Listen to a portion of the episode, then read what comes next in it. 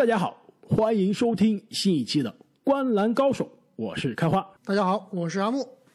大家好，我是正经。那么交易截止日之前的买家卖家系列呢，今天来到了东部的最后一期。那我们今天将会聊到东部的最后五支球队，他们分别是凯尔特人队、雄鹿队、热火队、老鹰队以及奥兰多魔术队。那让我们就从凯尔特人队开始。两位，你们觉得进入到今年的交易截止日，凯尔特人队将会是什么样的状态？买家、卖家还是观望？凯尔特人肯定是买家，而且是最大的土豪。此话怎讲？坐拥这个戈登·海沃德的交易特例啊，让他们在交易市场上可以说是基本上想买谁就买谁。而且凯尔特人的战绩啊，我们也都看到了，凭借这一套阵容，他们已经是不止一次。进入到了东部决赛，但是啊，很遗憾都是铩羽而归。那他们的当务之急啊，肯定是要把战绩再提升一个档次，去冲击总冠军，肯定是妥妥的要在市场上找一条大鱼，对自己进行一个极大的补强。而且啊，其实印象中啊，安吉一直是可以说是联盟被大家誉为第一档的球队经理。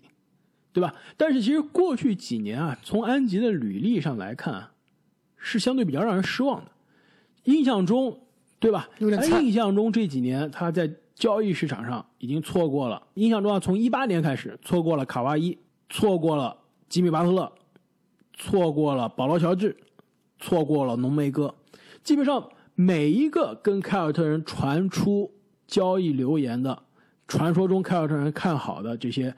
这个巨星啊，没有一个被凯尔特人交易来，而且并不是说这些球队他不要凯尔特人的筹码，而是凯尔特人啊总是舍不得 all in，总是舍不得把手上的选秀权、年轻人换来巨星。但是今年不一样了，今年之前是感觉安吉啊一直是在等等等等到最好的时机出手，对吧？老油条、老狐狸，今年不一样了，今年你是拖延不了了。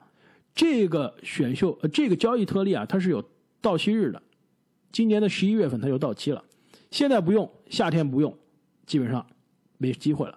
所以说，如果今年的这个再加上今年凯尔特人的这个开局不利，对吧？伤病原因，这个塔图姆新冠的原因，还有斯马特的受伤，导致凯尔特人现在挖了非常大的一个坑，现在再不补强球队的阵容啊，真的是。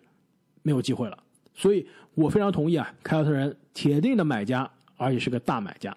其实我们之前的几期节目呢，也陆陆续续的透露过凯尔特人啊可能心仪的对象，因为这支球队目标非常明确，去年是东决，过去四年三进东决，那现在的目标最简单，我我要重返东决。如果要重返东决，肯定是要打败七六人和篮网中的一个。现在这支球队最缺什么？面对这两个对手，最缺的就是内线，最缺的就是他的中锋。无论是 T.T 也好，蔡斯也好，还是罗伯特威廉姆斯也好，没有一个是可以在跟篮网或者七六人的系列赛中啊有稳定首发水平的。因此，我觉得他们的补强应该把优先级放在内线。所以我们之前说过的阿尔德里奇啊，我现在依然是坚持认为应该是凯尔特人。最大的交易的目标，甚至其实再加上这个交易特例是完全可以覆盖阿尔德里奇的薪金啊！我觉得这个凯尔特人现在真的是，我都很好奇为什么还没有出手？安吉到底是在等什么？我一直非常担心啊！我们这一期这个凯尔特人的这讲凯尔特人这一期还没播出呢，说不定阿尔德里奇已经穿上了绿军的战袍了。那如果是没有的话，我觉得安吉可能又是要在。榨干最后一滴价值，对吧？等到交易截止的最后一天，让马刺觉得完了完了，我手上这个阿尔德里奇交易不走了，我只能买断的感觉的时候，他再出手。因为现在有这个交易特例在，凯尔特人就可以出一个，比如说这个手上的去年的新秀兰福德，再加上今年新秀内史密斯，甚至都不用加上内史密斯啊，就能把这个交易完成了。就是看现在凯尔特人有多么大的诚意，愿意给什么样的筹码。马刺那边阿尔德里奇已经不用去上班了，对吧？肯定是铁定要走。没错啊，其实阿尔德里奇这笔交易是我们一直非常看好，也是觉得凯尔特人最适合凯尔特人的一个内线球员。但是好像我昨天听开花你说，现在这个凯尔特人的第一目标好像不是阿尔德里奇，而是另外一个奇奇怪怪的球员。我不知道他们在想什么。从去年夏天开始，对吧？我们做马刺对症下药的那期节目开始，就说马刺应该把阿尔德里奇送去凯尔特人了，到现在还没有发生，让我非常的失望。然后，如果真的不发生啊，那可能真的是凯尔特人看上了国王队的哈里森·巴恩斯。现在美国媒体啊，很多人揣测啊，说安吉特别想交易来巴恩斯。同样，巴恩斯的这个薪金呢，也是跟阿德的比较类似，凯尔特人也是可以相对比较少的筹码换来巴恩斯，而且那边的国王啊，基本上我们先剧透一下，也是进入到了一个卖家的状态。巴恩斯啊，很可能交易截止之前被交易到一个需要集战力的季后赛球队。我觉得我们还是不要小看了安吉啊，他的心目中可很有可能是有他自己的一盘棋。首先啊，交易来巴恩斯也好，包括我们上期节目说到了这个活塞队的格兰特也好。交易来这两名球员，很显然啊，凯尔特人就是在打造一支可以无限换防，这个防守端有一点像当年火箭那样的阵容啊，这样的一支球队。那这一支球队很显然，它针对的就是内线同样也非常薄弱，但是侧翼以及后卫线非常强大的篮网队，也就是凯尔特人季后赛的最大假想敌之一，对吧？这是他的一层打算，但同样第二层打算，我觉得安吉心里面很有可能跟我们一样，还是想要阿尔德里奇的。毕竟从阵容的合理性以及内外的均衡的角度来说，阿尔德里奇很显然是要比巴恩斯至少是要强不止一个档次的。那他先去试探巴恩斯、格兰特出这样的价，就是为了达到刚刚开花你提到的让马刺心里着急的这个目的。我先去问别人的价，你如果不跟我交易，我可就跟别人走了。说不定这样啊，到后来跟马刺谈的时候，他就掌握了主动权。哎，你这个说的，我现在突然突然是恍然大悟啊，对吧？茅塞顿开啊！我们之前一期节目说，活塞队是隐藏的资本大师，对吧？私募大师，非常的可以这个低价收购问题资产。然后重组之后割韭菜，高价卖掉割韭菜。这个丹吉现在看来啊，是一个谈判大师，对吧？他知道阿尔德里奇现在的两千四百万的到期合同不好出手，全联盟需要内线又吃得下两千四百万的季后赛球队没几个，说不定真的就凯尔特人这一个。他凯尔特人现在相当于是跟自己在较劲，如果他盯着阿尔德里奇不放，所以我现在好了，我把我交易筹码直接给国王。我换来巴恩斯，马刺就傻了，找不到下家了，说不定真的跟阿木说的一样啊，马刺最后着急了，我就买断阿尔德里奇算了。一旦马刺买断了阿尔德里奇，安吉立刻打电话就给阿尔德里奇的经纪人了，来，我们老将底薪，直接签。所以说最后的结果就是，安吉又搞来了巴恩斯，对吧？有了无限换防的可能，侧翼进攻又加强了，又搞来了阿尔德里奇，我面对。大地的这样的内线的时候，我至少有个人扛一扛，既能打篮网，又能打七六人。这么想想，还真的是细思极恐。如果你真能把两个人都搞来啊，那我可以封安吉为神了。那即使如果这两名球员都搞不来的话，我觉得还有几名球员也是候选的，比如说魔术队的阿隆戈登，比如说啊，之前我们聊到过的步行者队的特纳，都是有可能啊。还你还漏掉了万能的 P.J. 塔克，对吧？人见人爱，吉察吉还有一个球员啊，其实我看媒体其实聊的很少啊，也是我们上一期节目聊到的黄蜂队的中锋科迪泽勒。你们觉得，如果科迪泽勒被交易来这一支凯尔特人啊，作作为凯尔特人的中锋，到底是把这个中锋的位置水平提升了，还是降低了？降低了，泽勒绝对不如泰斯。那如果泽勒是降低了，你觉得庄神怎么样？我感觉庄神还是要比泰斯强的。庄神固然是强，但是我们之前节目也说了，他这个合同啊，凯尔特人用交易特例是吃不下来的。但我们刚刚说了，凯尔特人安吉现在在走这个心理战嘛，对吧？先搞来巴恩斯，这个只能交易来的，然后再逼着马刺买断阿尔德里奇，骑士买断庄神，最后二选一，签一个来，签不来阿尔德里奇，我签来庄神。那么聊完了凯尔特人队，下面一支球队呢是去年在东部决赛淘汰了凯尔特人队的迈阿密热火队。如果说今年的凯尔特人啊开局的状态有点慢热，而且这个球队啊伤病啊各种这个问题不断，那热火啊可能说是更加糟糕，开局慢热也也是遇到了新冠啊，再加上各种伤病的问题，但是现在呢跌跌撞撞啊又回到了季后赛的行列，而且眼看啊也逐渐回到了去年我们熟悉的那支非常强硬的热火队的状态，所以两位你们觉得热火今年在交易截止日是什么样的状态？那热火队毫无疑问也是一个买家。那刚刚开花说了，热火今年由于种种原因战绩不佳，但是我觉得其实热火队之所以让我们觉得好像没有去年那么吓人、那么稳了，就是缺了那个男人，就是啊，他们缺就是缺了一个人，真的是缺了那个男人，就缺了那一个人，而且那个人现在也是在另外一支球队把另外一支球队带成了今年的热火。没错，那这个球员呢就是克劳德，今年的太阳呢场均十分五个板，场均二点四个三分球。非常非常的高效，非常的好用。关键它的作用是这个数据体现不出来的。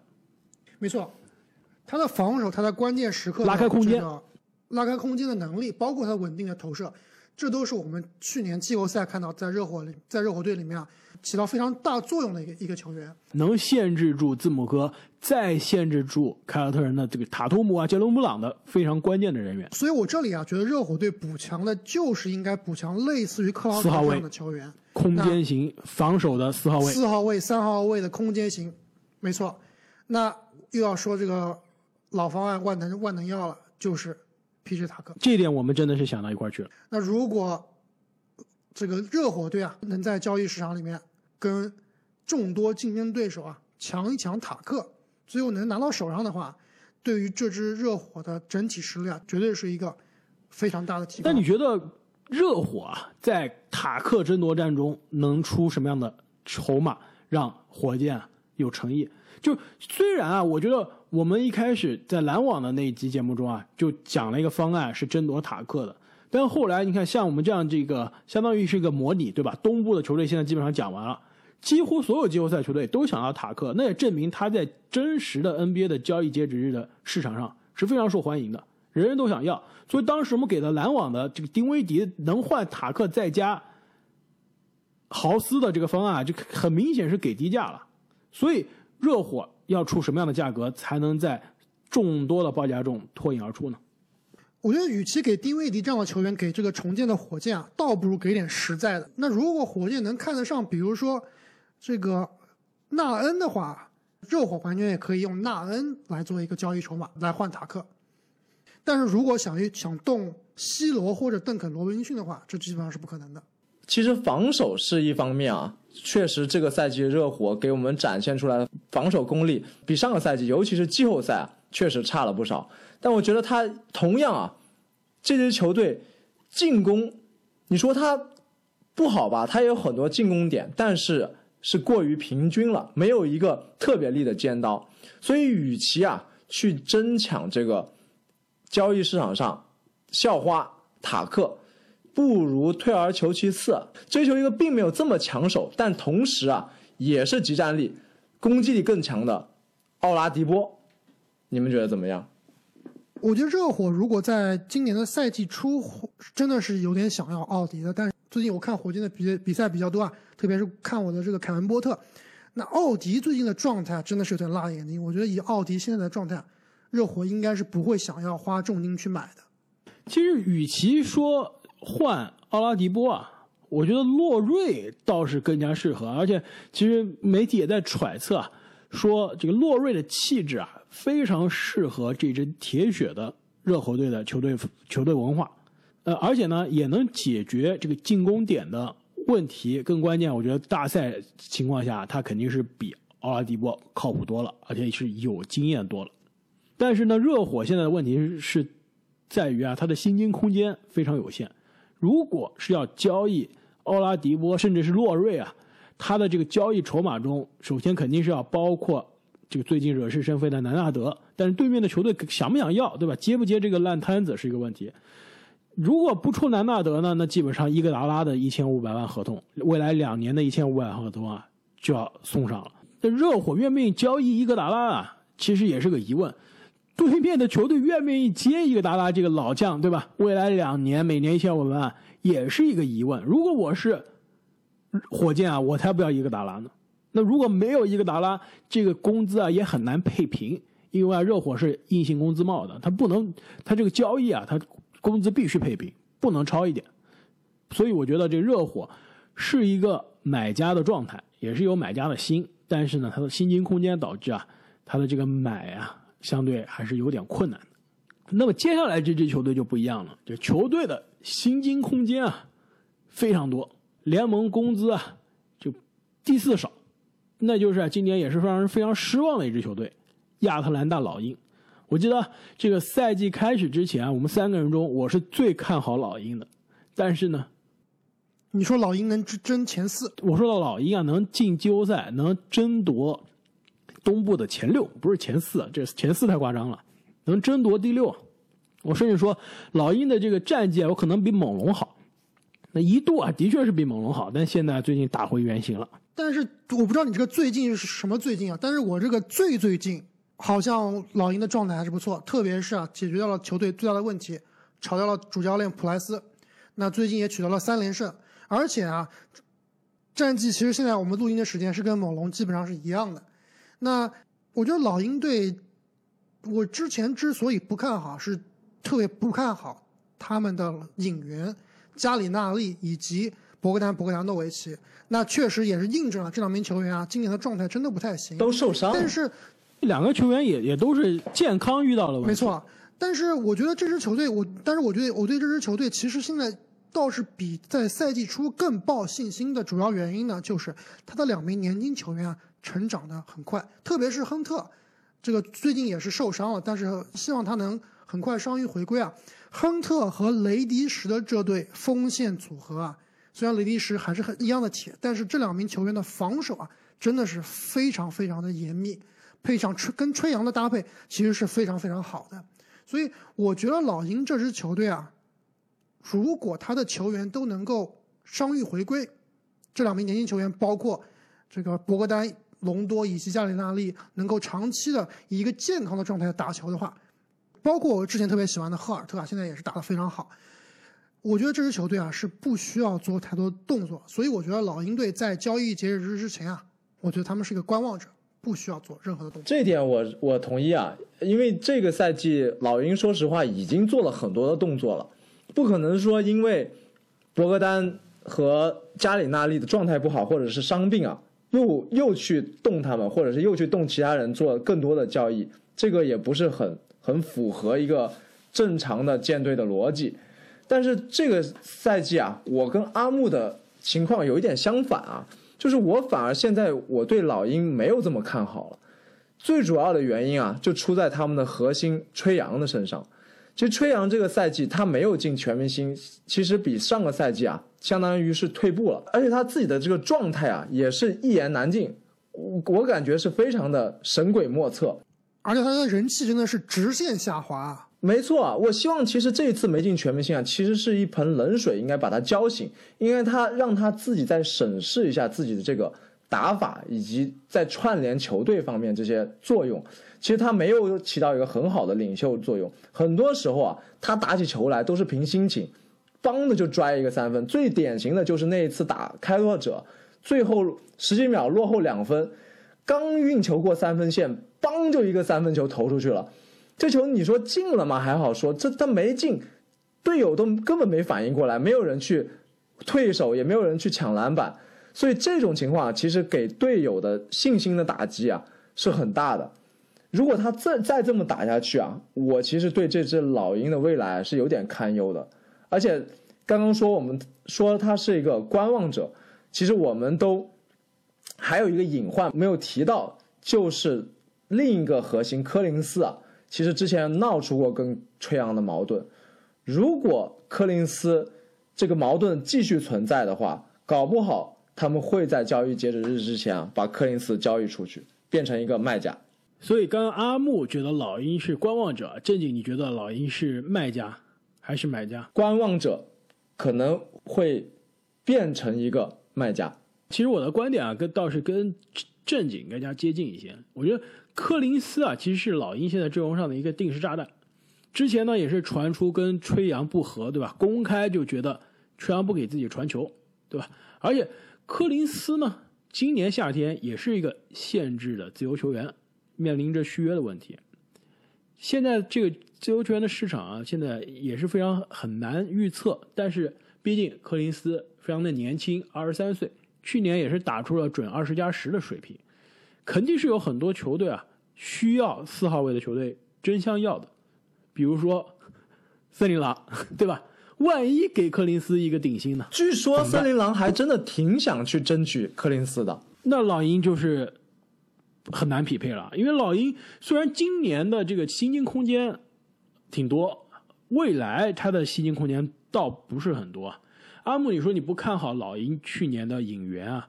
的确，这两个老将呢，其实今年没有发挥多大的实力，但是更大的一个隐患啊就是这两个，呃。老将的这个合同啊有点长，加利的合同一直到二零二三年，虽然最后一年是部分保障的，但也是也到加利二十这三十五岁、三十六岁的那一个年份了。博格达诺维奇呢年轻一点，但是他的合同啊一直到二零二四年，最后一年是球员选项。这两个人加在一起，未来三年每年就要给球队占掉四千万，再加上卡佩拉的一千八百万，也有三年。再加上吹杨，明年就要考虑续约的问题了，百分之百的一个顶薪。如果吹杨顶薪，再加上前面这三个这个老将，呃，不一定是老将了，三个有经验的球员加在一起要占掉六千万，那柯林斯的顶薪就是不可能的事儿了。现在我们还没有考虑雷迪什和亨特未来的续约，所以对于老鹰来说，现在非常尴尬。柯林斯如果对吧，现在就是一个囚徒困境，对吧？柯林斯。我现在到底是急于出手呢？但现在出手是一个低卖，但我现在不出手就是要赌他在自由球员市场上的命运了。一个疯子球队出现，给了顶薪，老鹰就打水漂了，一毛钱都换不回来。但是如果大家都不给高价，哎，老鹰捡了个便宜。没错啊，这个点真的是有点尴尬。我觉得柯林斯在交易截止之前啊是不可能被交易走的。现在。老鹰也真的是只能像就是刚才开华所说的，赌一赌，到底这个他在自由市场上到底能拿到多大的合同了？比如说最后能给他一个两千五百万的合同，我觉得这样还是比较值得的。我觉得两千五百万啊，对于老鹰来说啊，都有点多了。如果你考虑到未来吹杨的合同的话，但是你加里纳利都给了两千一百万，这这个柯林斯没有两千五百万，真的说不过去啊。我觉得。这个如果有这个机会的话，肯定是会续约的。之后，之后再怎么续约，到时候再说。这个我同意啊。而且，如果我站在柯林斯的角度上来考虑，两千五百万都少了。我觉得这就是，这就是我不高兴的原因啊。如果你觉得我是球队的未来，对吧？当仁不让的四号位的人选，凭什么六千万的合同砸给加利，跟我一样的位置？凭什么交易来卡佩拉，也是占了内线，对吧？把我的进攻的这个空间也占据了。为什么选秀大会还选一个内线的中锋，对吧？别忘了，对奥空谷也是一个内线球员，也是个四五号位，对吧？如果我是克林斯，我肯定不开心啊。如果你对我有信心，为什么去找了三个备胎？所以啊，如果我是老鹰，我觉得我宁愿是把现在啊柯林斯变现了，也不愿意去自由市场上赌一把。两千五百万啊，的确还是有点高，那顶薪那更是要不起了。你这个真的是太保守了，我觉得现在交易柯林斯真的是。太亏太亏了。那么聊完了老鹰队之后呢？接下来这支球队就是奥兰多魔术队。其实魔术队现在战绩啊，跟我们之前赛季前预期的很像啊。就是特别是我的预期，我觉得今年魔术队是铁定进不了季后赛的。那现在他基本上也是东部垫底的水平。这魔术过去几年在季后赛硬撑啊，现在终于是撑不住了。但是从某种层面上来说啊，其实这也是个好事，让他们有动力啊，真的想去打倒重建。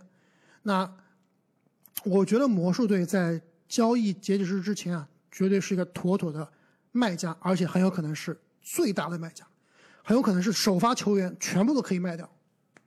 首发球员不包括他现在受伤不能打的首发球员，对吧？就是现在在打的首发球员都能卖。没，错，三个受伤的年轻人正好是没有打的，是球队的非卖品，那就是今年的新秀科尔安东尼，再加上这个今年其实打得非常出色的，也是刚刚续约的福尔茨，以及啊这个没有一年感觉是健康的埃塞克，这三个人我估计是球队现在也不想交易，也也卖不出去，也卖不出价也。卖不出去，也卖不出，价格。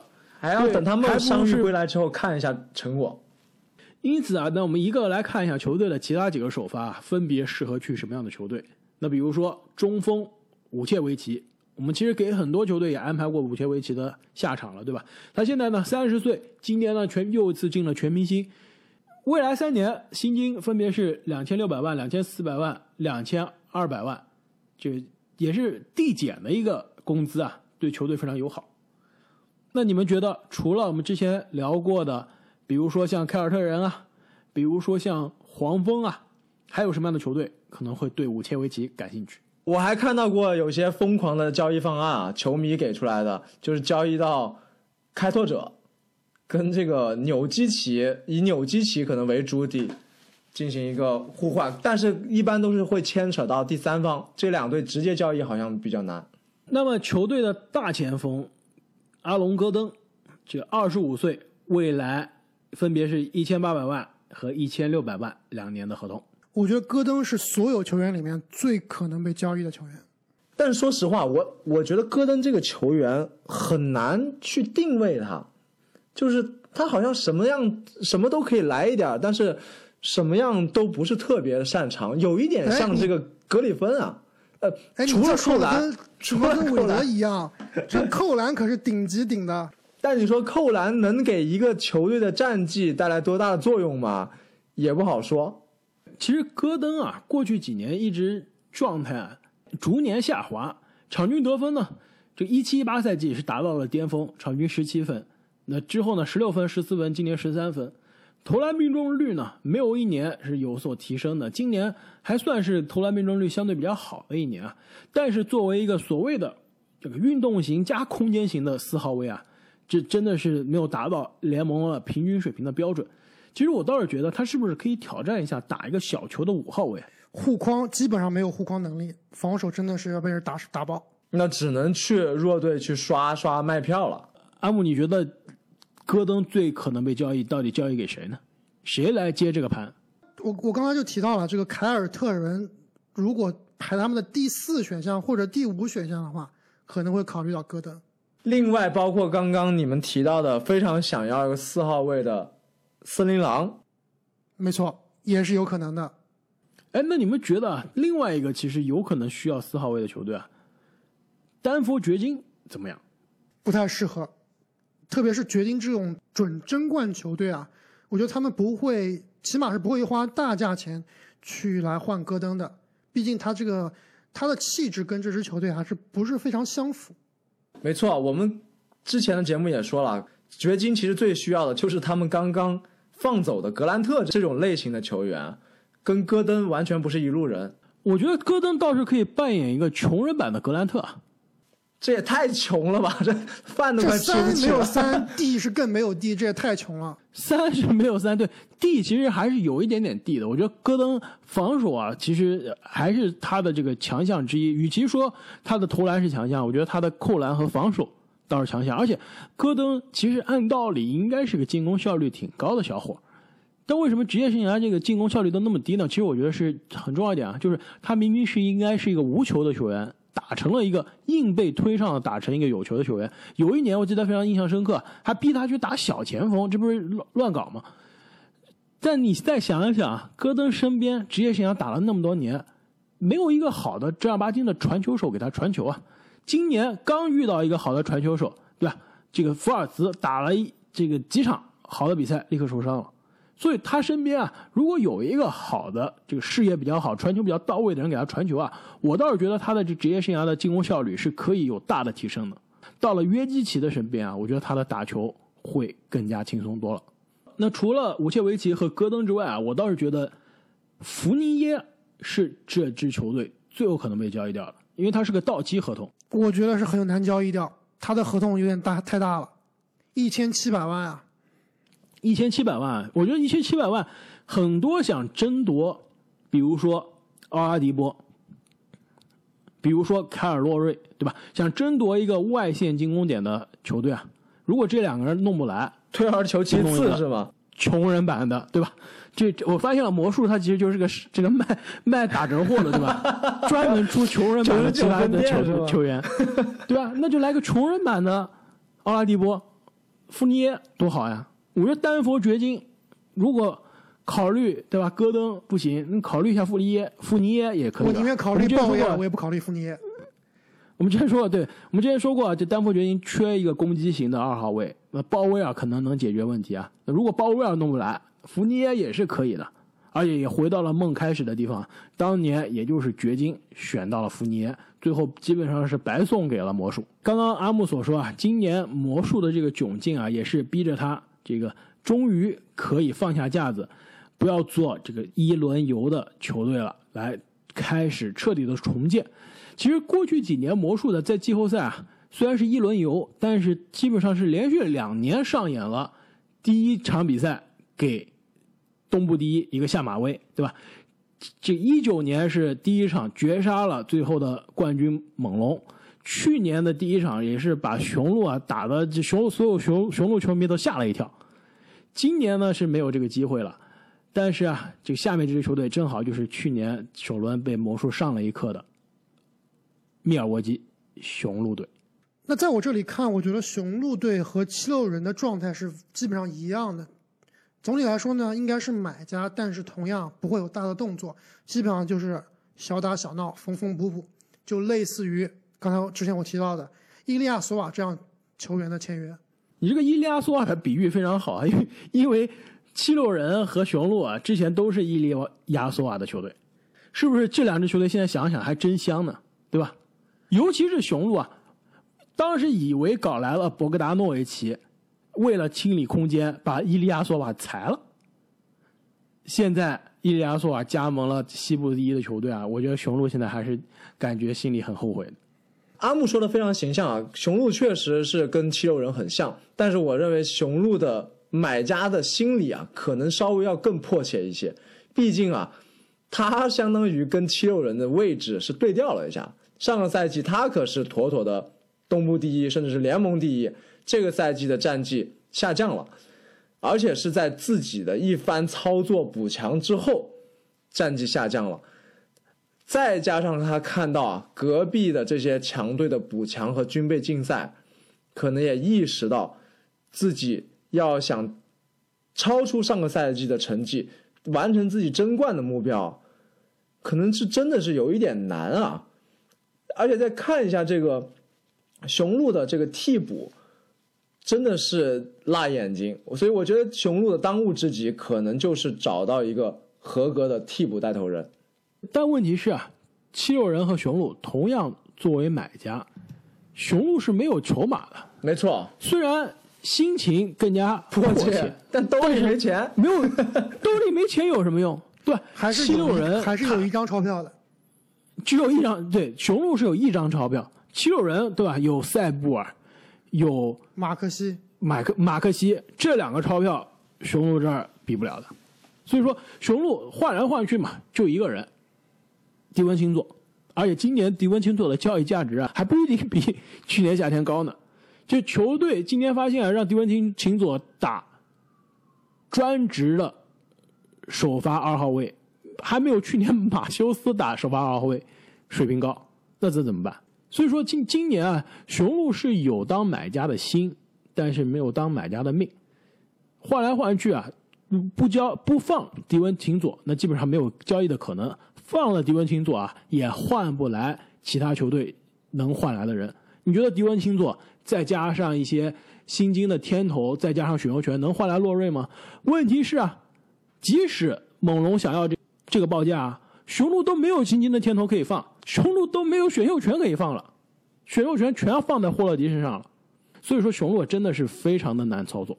没错啊，现在回头看一下，当时雄鹿为为了稳住字母哥啊，真的是在霍勒迪的身上放了太多的筹码，导致现在兜里面捉襟见肘。我觉得唯一有可能操作啊，就是今年可能下降比较厉害的布鲁克洛佩兹，但是看一看他的这个合同年限啊，真的是有点长啊，一共还有三年，每年将近一千三百万。那其实他以他现在的状态，以现在以他现在的年龄，基本上是没有球队愿意吃得下这个合同的。而且其实大洛啊，非常的神奇。我们之前也说过他，他是职业生涯转型跨度最大的内线球员之一。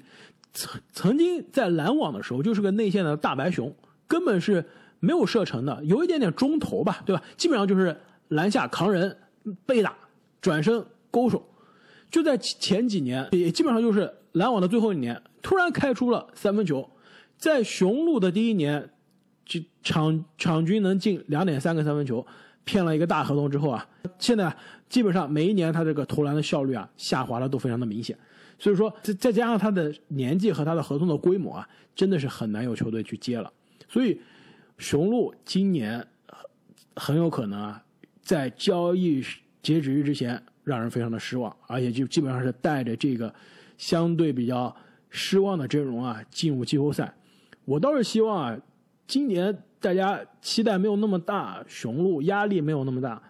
甚至呢，如果命好一点，不遇到这个这直接非常相克的球队，其实过去两两年啊，雄鹿都是在季后赛遇到了可能是最克自己的球队，一个是有卡哇伊、有西卡的猛龙，一个是有巴特勒、有阿德巴约的热火，都是非常克字母哥。如果今年雄鹿在季后赛啊，带着比较小的压力，遇到一个相对风格没有那么克自己的对手啊，其实我还是非常看好这支雄鹿。可以让大家在季后赛看到一些惊喜的，因为我觉得不是说他能比之前打得更好啊，我倒是觉得今年大家对他的期待比较低，是一个好事。那么聊到这里啊，就是把东部的十五支球队在交易截止日之前的状态都分析完了。那么在接下来三期的节目中呢，我们将会来逐一分析一下西部的十五支球队。那我们在聊东部的球队的时候呢，如果有漏掉了什么就交易的可能性，漏掉了哪些就今天的交易方案呢，也是非常欢迎各位听众啊在留言区中告诉我们。那也欢迎所有的听众朋友们和球迷朋友们继续给我们的专辑好评，并且转发以及点赞我们的节目。那本期节目我们就先聊到这里，我们下期再见。再见，再见。